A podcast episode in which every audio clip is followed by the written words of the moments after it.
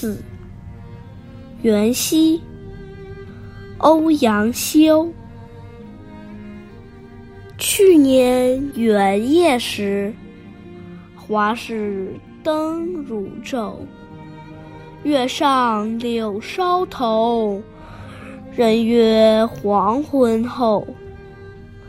今年元夜时，月与灯依旧，不见去年人，泪湿春衫袖。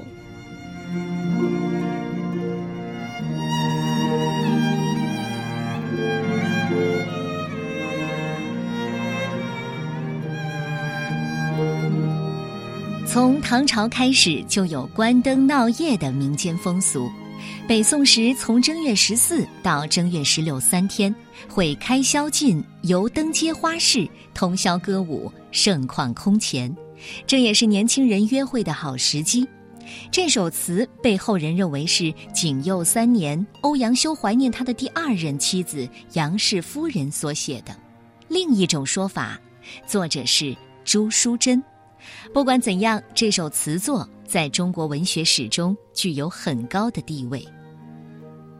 去年正月十五元宵节，花市灯光像白天一样雪亮，月儿升起在柳树梢头，他约我黄昏以后同叙衷肠。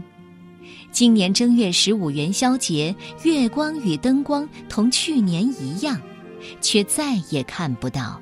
去年的情人，泪珠不觉湿透衣裳。